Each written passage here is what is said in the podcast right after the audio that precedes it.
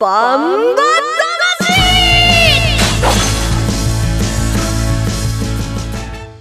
ジャガバンバ魂。この番組はバンエイト価値の提供でお送りします。こんにちは杉山悦子です。ここからの30分はジャガバンバ魂にお付き合いください。バンバ魂は世界に一つだけの競馬です。唯一帯広競馬場で開催されている万栄競馬の楽しさをお伝えする番組です。そして馬券的中のお手伝いができたらと思っています。レースの解説と予想は十勝毎日新聞社営業局事業部の桜井陽介さんです。こんにちは。こんにちは。月曜日すごい雨じゃなかった、うん、すごかった、うん競馬場行こうと思ったらねもう二の足踏んでやめちゃった、なんかね 車で走ってたら、うん。交差点に入ったら、うん。青信号で入ったつもりが、うん。突然信号が消えたり赤になったりとあか経験した。もうびっくり。あのいろいろもう外回りしてる人たちから聞いたんだけどその状況えは私は青で入ったんですけどみたいな。信号無視したな。してないな、はい。ということでそんなこともありましたけれども、雨もありましたがあの畑を見るとね、芋の花が咲き、うん。そしてちょっとあのお庭に行くとうん。ラベンダーが咲いて、おいい季節になってきましたね。そう北海道の夏を楽しむ季節になってきましたよ。はい。北海道らしいですね。そう本まさに僕が求めていた北海道ザ北海道ですよ。何求めてきたんでしょうか。はい。やでもね畑の芋の花が咲くとね、うん。ああ今年もいい季節が来たなっていうのは十勝人としては本当に実感しますよね。皆さんやっぱしねあの SNS とか見てるとその畑のそのバーっとね爽快なえ写真とかみんな撮ってあげてますよね。ドライブしてどこ見てるの？桜井さんは。僕は集中してますよ運転に。安全運転ですからね。あのね、うん。ドライブしていて、熊出没の、うん。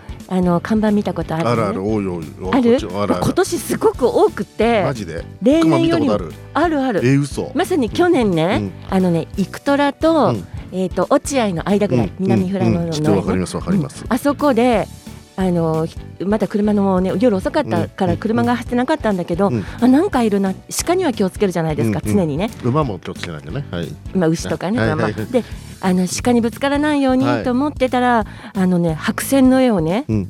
真ん中を堂々と歩いてるのよ。で鹿これなんだろうなんだろうと思って近くに行ったら熊だったの。それはすごい経験だね。もうすごい。振り向いた瞬間にはい。熊目があったの。もうすぐに警察に通報してあれにしたことある？あないないないない。私も初めての経験だったんだけど通報したんですよ。うん。うんでこうでどこですか？ってこうでこうでこうで。熊はどこを向いて歩いてましたか？どっちに向かってましたか？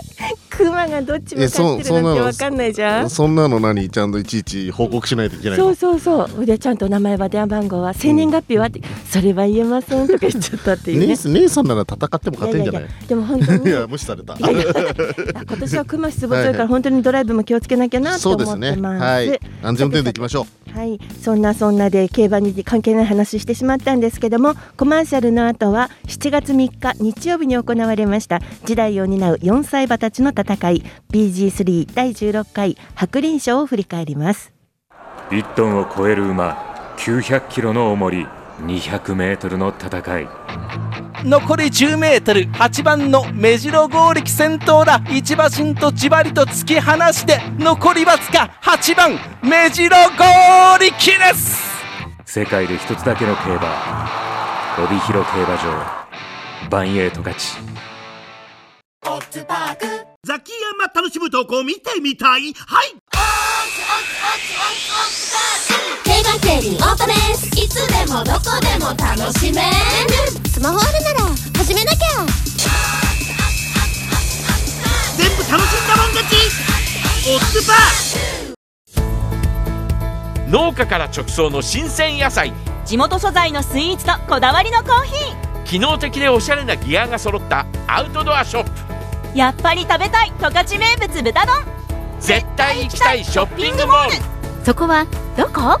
帯広競馬場十勝村。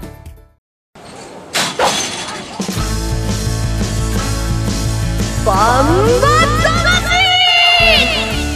それでは7月3日日曜日に行われました時代を担う4歳馬たちの戦い万栄グレード3第16回白輪賞を振り返りたいと思います、え注目を集めました人気上位馬。1番人気は桜姫。2番人気はオーシャンウィナー。3番人気いわきダイヤということでしたが、えー結果はどうだったでしょうか。昨年オークスを制した桜姫。ダービーを制したオーシャンウィナーが人気を集めてるんですがどうだったでしょうね、えー、桜井さんの予想は3番の桜姫だったんですよね。そうですね。あの、うん。わまあちょっとうーん場は微妙になっちゃったかな。どっちつかずになっちゃったかな、はい。ちょっと弱気なコメントで、はい。はいそれではレースの実況をお聞きください。帯広競馬場今日のメインレースは帯広市開拓140年市政施行90年記念。第16回白輪賞万栄グレード34歳重賞ロードが今年も始まります。さあゲートが開きました10頭第一障害に向かいます。ほとんど横並び。3番桜姫。2番高波がわずかに前へと行って10頭が一覧で1障害下ります。前2頭の後に4番のオーシャンウィナートップハンで一旦止まりました。内からは1番ネオキングダム。2番高波。刻みながら歩を進めます。一覧で10頭12障害の中間を過ぎてペースが落ち着いてきました。2障害手前に各馬集まります。前半は57秒で来ています。さあ第2障害10番いばきダイヤ3番桜姫そして4番オーシャンウィナー仕掛けました。さあ上がってきた3番桜姫先頭で2障害降りていく。そして10番いばきダイヤ4番オーシャンウィナー第2障害降りましたさあ前先頭3番桜姫に一気に4番のオーシャンウィナー並んで30メーター切りました。2馬身後ろ10番いばきダイヤ3番手。あとは開いた残り20さあ競り合いだ。桜姫か。オーシャンウィナーか。懸命な懸命な争い。あーっと桜姫詰まって。4番。オーシャンウィナー。トップハンデが先頭に立った。その後ろ桜姫。4番。オーシャンウィナー。1冠目取りました。7月3日日曜日の薄利賞。この日の天候は晴れ馬場水分は1.2%で行われたレースです、えーお聞きいただきましたように勝ちましたのは4番のオーシャンウィナー。勝ちタイムは1分50秒1という結果になりましたよ。そうですね。人気の桜姫が盤石の逃げを打ったかのように見えたんですけども、うん。まあトップハンデでもね障害をすんなり降りたオーシャンウィナーが、まあ、その後足がすごい降りてからの足がすごかったですね、キャンターでしたからね。まあさすがね BG1 に勝馬うん。まあ、このトップハンデで決して楽な条件ではなかったんですけども勝ち切るあたりがやっぱしこの世代の本当の主役なんでしょうね。2着にね、あのと時間も空けましたねまあそうですね、まあ、スピードもあったし、あのもうやっぱりその強さ、もうオーシャンウィナーの強さだけが光ったレースにはなりましたよね。うん。はい、トップハンデものともせずというところですね。いやもうあのね降りてからあんな差を詰めてガンガンにねもうサラブレッド走ってるみたいでしたもんね。そうですね、はい。早かった。えー改めて着順ですが1着4番オーシャンウィナー2着9番正宝3着7番みそぎほまれ、えーなお2番の高波は失格となり3番の桜姫は競争中止となりました。ちょっとね桜姫がね、あのレースの途中で止まっちゃって倒れ込むシーンがあって心配したんですけども、まあ、公式ツイッターなんか見るとあの元気にその後歩いて厩舎まで帰って、あの無事だった。別に特にあの異常がなかったってことなんでちょっとほっとしましたね。はい。ね、えー先週ゲスト出演していただいたネットバンバ金太郎板垣編集長。当たってたね。当たりましたね,、うん負けちゃったね。なんかすっごいちょっと挑戦してましたけど でもあのねここはね紐は僕紐は僕も当たってんだよ。だけどやっぱそのどっち褒めするかで負けちゃったね。潔いいいんだか悪いんだかよくわかんないけど。はい。そうですか、はい。えっ、と菊池和樹騎手ですね。中島調教師ともに白輪賞初制覇となりました菊池騎手は前回のポプラ賞に続いて、えーオーシャンウィーナーとともに重賞勝利ということになりました。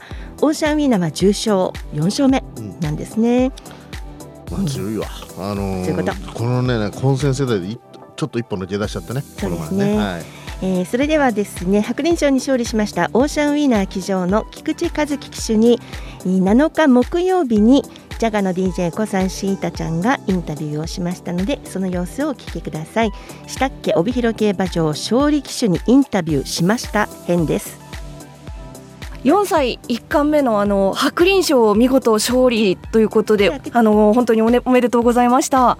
はい。障害を降りてからの足というかすごかったなと思うんですけれども、あの菊池ジョッキーはどのあたりでこれは勝ったなというふうに思いましたか？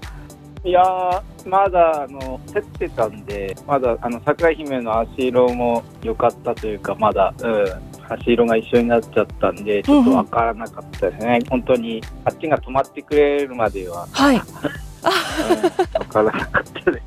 もうとにかく必死でもう追いつき追い越せみたいな。止まった瞬間、あ勝った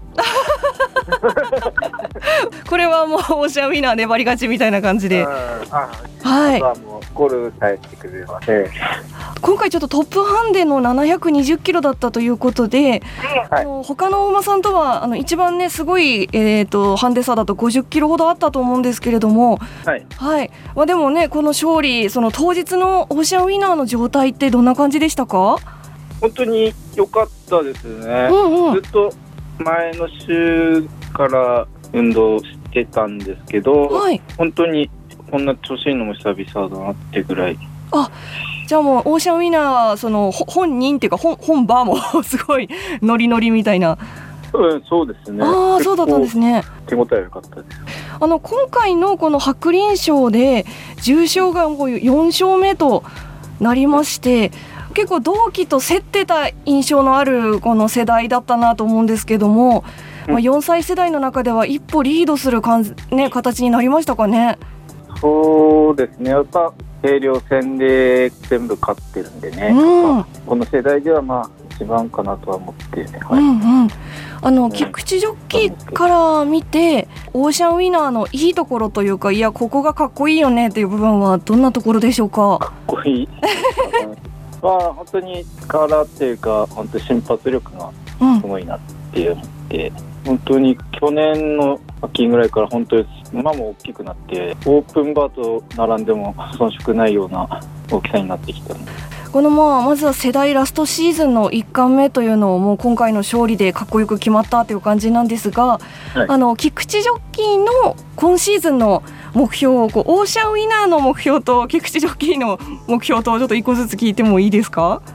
まあ、オーシャンウィナーは、まあ、三冠取れれば最高なんですけど、うん、まあねそうですようんね。まあ、わかんないですけど、とりあえず、あの、いい成績、まあ、1個取ったし、あと、もう1個取れれば、まあ、テーマ賞も取れたい取りたいな。あ出ましょうそうですね。とりあえず、はい1個取ったんで気楽ですね。いやでも本当にあの勝ち方が漫画みたいでかっこよすぎてびっくりしました。はい。ま。あの菊池ジョッキーはあの以前私別のインタビューの時にあの、こう夏になるとわ1レースごとに体重が1キロね1日経ったら体重が1キロ減ってしまうみたいなはいはいはい。伺いましたけどもこれから暑くなりますがどどんな風に過ごしていきたいですか？いや本当、まあ、うん。みんな集まってますね、他の機種は。この間、暑い時も、うん本当に体重は落ちたんですけど、あらそんなにまた戻持ってきて。元に戻った。すごいなんか夏の運動部みたいな。まあ運動部よりも動いてますからね。わかりました。ちょっと体調にだけは気をつけて、はい。あの夏のレースはお強いとは聞いてるんですけどもと 得意というか。はい。いや強いというか、まあ、他の人が弱いの。か。じゃあ最後になりますが、はい。あのリスナーの方に向けて一言メッセージいただいてもよろしいでしょうか？そうですね、まあ、今、時期、まあ、コロナなんですけど、まあ、それだけ気をつけて、ぜひ、バンエケバも楽しんでいってくれればと思います。はい、今日はどうもありがとうございました。はい7月3日の白輪賞を勝ちましたオーシャンウィナー騎乗の菊池和樹騎手の勝利ジョッキーインタビューでしたなんか桜井さんが聞くインタビューと小山慎太ちゃんが聞くインタビューのうん。それぞれ騎手の皆さんちょっとやっぱ違いまいやすねね、小西ねうん、菊池よって結構ね、リモートの関係なんで仲いいんです。よ。そう結構ね、リモートで取材してるんですよ。仲いいっていうのがまあ 仕事上ね。もちろんもちろん、うん。あのだからあの話しやすそうでしたよね。そうですね。ねはい。どうでしたか？いやあのやはりね話し合ったように世代でトップだってことをかなり強調してたし、やはりあの定量戦でこれまで勝ってたように今年も天満賞今,、ね、今シーズンも天満賞かなり有力だと思いますよ。で問題は次ですね。2冠目、うん。そこはやっぱしハンデ厳しくなるんでさらに、そこを取って3冠取るシーンを見たいですよね。まあ、今回もダントツのトップハンデだったわけですから、うん。たださらに、まあそうですね。あのまたうん。賞金途中のレースで重ねたりとするとさらに厳しくなったりするのでうん。そこあたりが今後自分馬自身との戦いになるんじゃないですか。そうですね、はい。ということでオーシャンウィナー騎乗の菊池和樹騎手のインタビューでしたが全体的に見てこの4歳の今回出た馬たちの中で何か気になるところ期待するところ、しね、あのこの2頭桜姫は結局こうちょっと残念な結果だったんだけどやっぱ積極的にいった結果、であとやはりかなりタフな展開あのちょっとね、馬場も可愛いってきて、うん。タフだったってことも影響したと思うんですよ、うん。オーシャンウィナーもだいぶ意識してたし。やはりこの2頭この世代の牝馬と男馬のね、この2頭がやっぱり世代的には一本抜け出してるかなって気が印象ですね。うん、それぞれの力はもちろんあるんだけれども、この日の天候が晴れで馬場水分が1.2%でそして同じ年代年ででこれだけハンデがあってやっぱり強い馬が勝ってそして負けられないっていう焦ったところでっていうなんかドラマが見えましたね。まあそうですね。あの、うん二強はなかなか両立しないケースが多いんですよね。うんこういうやっぱりもう被っちゃうとまてどっちかがね飛ぶケースってたまにあって、やっぱりお互い意識しちゃうんでね。まあどっちも勝ちたい分ね。はい。そうですね、こんな中で人気薄と言っていいんでしょうかね。10番人気だったみそぎほまれが3着に入るというね、この馬ね僕ずっと注目してるんですよ。そうなんですか？なんかね後付けっぽくない。あの一応買ってたんだよ今回も。だけど、うん。あの軽い方がいいかなと思ったら意外とこの結構まあまあタフな展開が決まそうですね。来たんで、うん。ちょもしかしたら調子が良くなってきたのかもしれないですよね。まあ、なんかちょっと見えてきた。出来上がってないところももちろん4歳ですからありますけどこの年代次の面白さを提供してくれるかもしれませんね。うん、あのまあその2年前目黒坊去年はあれですよね長英龍と今回そうですねもうここはオーシャンウィナーが今度小葉先生に乗り込んでいくシーンが早く見たいですね。ここで一旦注目の各馬の様子という感じでしたね。えー桜井さん毎週3000円ずつ買ってますが。うーん今回。そうですね。ね。はい。収支がマイナス1万9000円回収率が42.4%となってますよ、反省しました。はい、はい。来週頑張ってください。んごめんなさい。負けました。あ認めた、偉いぞーみたいな。ということで来週の話になりました。コマーシャルの後は10日日曜日のメインレース。ファイターズ杯の予想と展望に参ります。1トンを超える馬900キロの重り200メートルの戦い。残り 10m8 番の目白剛力先頭だ。一馬身とじわりと突き放して残りわずか8番目白剛力です。世界で一つだけの競馬。帯広競馬場。バンエイト勝ちザキヤマ楽しむ投稿見てみたい。はい競馬競輪オートレースいつでもどこでも楽しめる。スマホあるなら始めなきゃ。全部楽しんだもん勝ち。オッズパー農家から直送の新鮮野菜。地元素材のスイーツとこだわりのコーヒー。機能的でおしゃれなギアが揃ったアウトドアショップ。やっぱり食べたい十勝名物豚丼絶対行きたいショッピングモール。そこはどこ？帯広競馬場十勝村。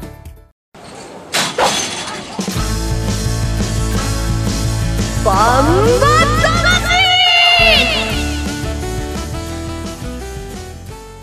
続いては10日日曜日のメインレースファイターズ杯の予想と展望に参ります桜井さんこのファイターズ杯というレースはどうなりあますか？のね、あのコバのオープンの一戦で、オープンと A1 の混合戦ですよね。まあ本当のもうあの重賞のバリバリの G1 レベルは出てないんですけど、まあもちろんあのねあのせ勢力的には強い馬たちが集まってるんですが、この日あのファイターズデーってね、あのはい。イベントやってるんですよね。日本ハムファイターズと連携したイベントなんで、それにちなんだレースだと思いますよね。はい、レース名だと思いますよね。なるほど。そういうことでファイターズ杯という名前がついてなんかるんです、ね、いろいろ場内だとプレゼントとかね抽選会とかいろいろやって楽しそうです。僕もプロ野球大好きなんで元プロ野球記者なんでねあの行ってみたいなと思ってます。はい、元っていろいろ出てくるよね。はい、もっといっぱいやってるんですよいろい。ろ大変だじゃあとったんですよ。りあえず、あの出走馬紹介していきますね、はい。はい10日日曜日のメインレースファイターズ杯です。1番ノエル・ブラン島津新2番駒さんエース金田力。3番心の宝渡来心。4番新鋭ボブ藤本匠。5番甲州ハレガシー松田道明。6番雲海大将菊池和樹7枠7番ゴールデン風神赤塚健二7枠8番千両ボス長澤浩太8枠9番オールラウンダー鈴木圭介8枠10番コマサンブラック藤野俊一。以上ファイターズ杯はフルゲート10頭によるレースとなりました、えー9日土曜日能登勝毎日新聞掲載ネットバンバ金太郎の板垣編集長の予想を見てみますと4番の新鋭ボブにグリグリ5番の甲州ハレガシーに丸そして上から1番ノエルブラン6番雲海大賞7番ゴールデン風神というところに印がついてますよ。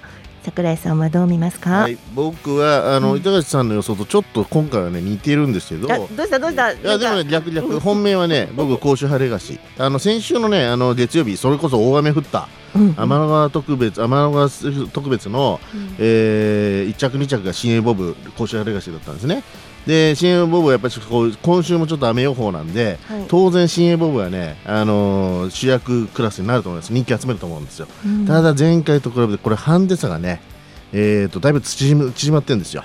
先週がに、えー何キロ差だったっけかな？25キロ差だったの。で今回10キロ差だから。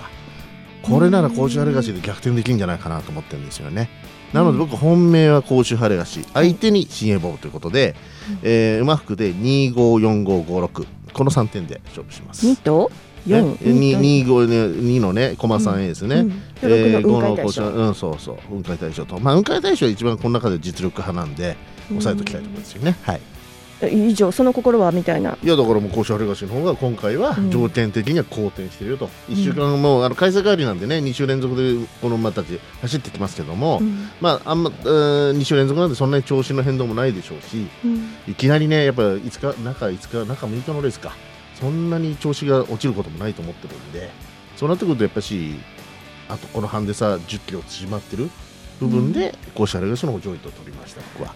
相手に選んでる雲海大賞は、えートップハンデの700キロうん。になってるけどここはまあ気にしませんか？そんなねあの自身はこれ走れるんですよ。700キロぐらいは、うん。だからあとは相手関係なんで馬場がどうなるか。やっぱし軽くなってくれば新エボブあたりはね先週もそうだったようにあの有利になってくるんで。だから甲州荒橋は軽いそれでも2着入ってたんでこの2頭はやっぱり軽い馬場だと強いと思いますよ十勝地方月曜日まではものすごく暑かったんですけど火曜日からはだいたい23度ぐらいの気温でそして週末金土日、うん。うん。あ土日月と雨の予想が出てるんですけど、気温もそれほど高くなく雨。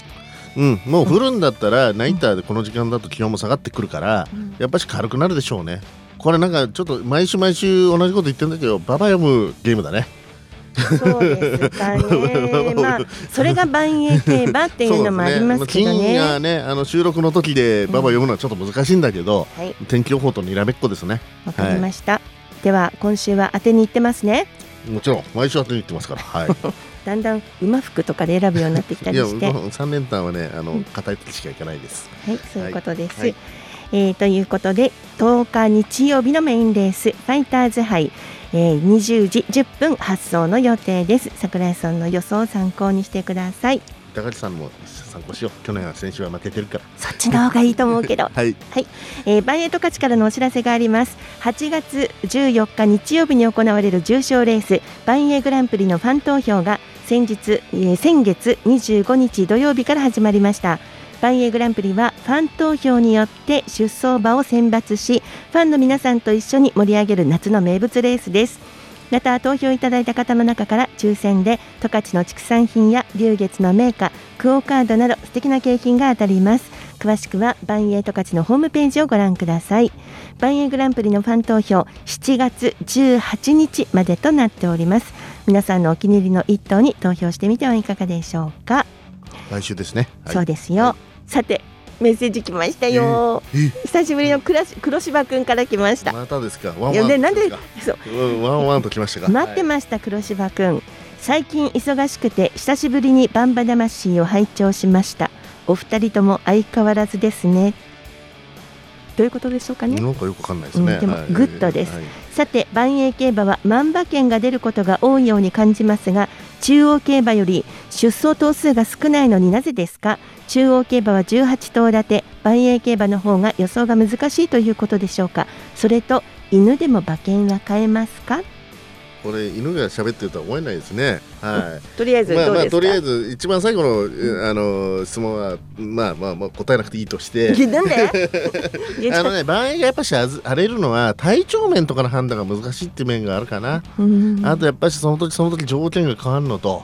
うん。あの賞金でのはあの重量が結構変わるでしょ、勝ったら勝つほどあの厳しくなる、まあ、サラブレッドの競馬もそれはあるんだけど、うん。やっぱりサラブレッドって毎週毎週のように走らないから狙ったレース使えるじゃないですか。でもこのバン馬はやっぱりあの変な言い方するとそんなにねあの走まあやっぱ 2, 2週間に1遍ぐらい出てくるんで体調管理が難しいと思うんですよ、うん。そこを読むのが僕らの難しいところ単な単なり強い馬を買ってたら、当たりますよそれ。はなんか桜井さんが言うとすごく難しく解釈がなってくるんだけど要するに万栄競馬は黒柴さんが言う通りに万馬券が出る、ね、出やすい。そうそうそうそう。だからそれが面白さなんですよ万栄競馬の。うん。あのねね。硬くても結構配当つくの、あの 1. 点何倍、サラバレットの競馬でさ地方競馬で 1. 点何倍とかよくあるじゃないですか、うん。うんうん2頭で株そういうのってあんまないんですよね。ね。硬くても5倍6倍つくし、うん。えー本命対抗でも。そこもね。で穴も結うん。構普通に出るから、まああのゲーム感覚でやっていただけるとすごい面白いそうですね。あのと思いますよね。なんか後の質問どうでもいいそこに私は答えましょうか。それと犬でも馬券は買えますか？あの昔のようにあの口頭で、ね、窓口で何番何番って買えるとこだったらね買えるかもしれない。答える。答えるよ。でもきっと黒田君で買うときにね、一枠しか買えない。ワンみたいなね。単勝ですか？単勝。ですか？ワン。単勝ワンですか？それオチですか？それ考えた？だいぶ考えた？そんなことないけどちょっと、まあ、あと、じゃあ、ま、まあ、あの、真面目に答えたら、マークシートを塗る練習してください。それこそふざけた答えでしょっていう話で。は はいい、ということで黒柴さんありがとうございました。ありがとうございました。えー、バンバ魂ではジャガリスナーの皆さんからのメッセージ募集しています。番組への質問や意見桜井さんへの応援メッセージなどそして競馬の楽しい思い出などどんな話題でも結構です。メッセージを送ってくださった方に、えー、バンエーオリジナルグッズ皆さんにプレゼントします。メッセージはメールでお願いします。バンバアットマークジャガドット FM banba アットマーク jga.fm です。皆さんからのメッセージお待ちしています。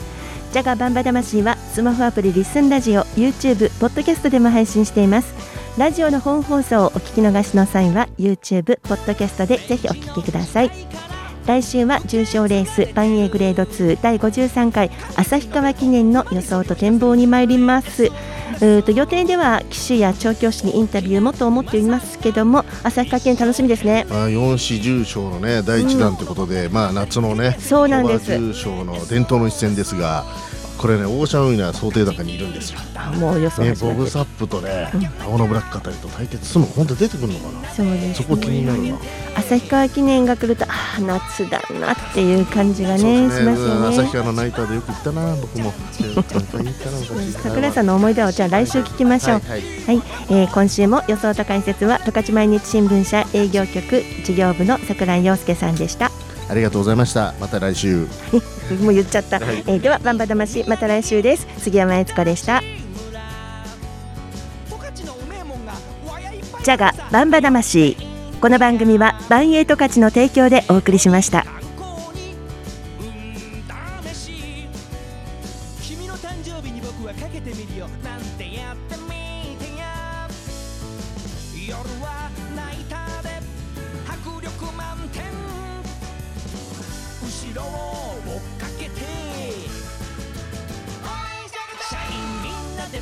恋人バンバ感傷馬服私はワイドあの子のナンバー的中リバ気持ち跳ねばれファン投票によって出走馬を決める夏の大一番第34回バンエーグランプリ7月18日までファン投票を開催中今年の出走馬を決めるのはあなた投票いただいた方の中から抽選で700名に十勝のグルメメーカーオリジナルグッズなどをプレゼント。